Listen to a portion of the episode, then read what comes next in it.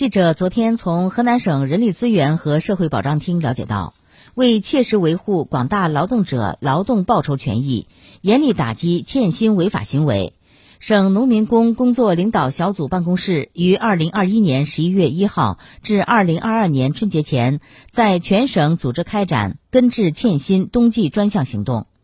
专项行动以工程建设领域和其他欠薪易发多发行业企业为重点，对欠薪问题实施集中专项治理，对查实的欠薪问题在二零二二年春节前全部办结，让被欠薪农民工及时拿到应得的工资返乡过年。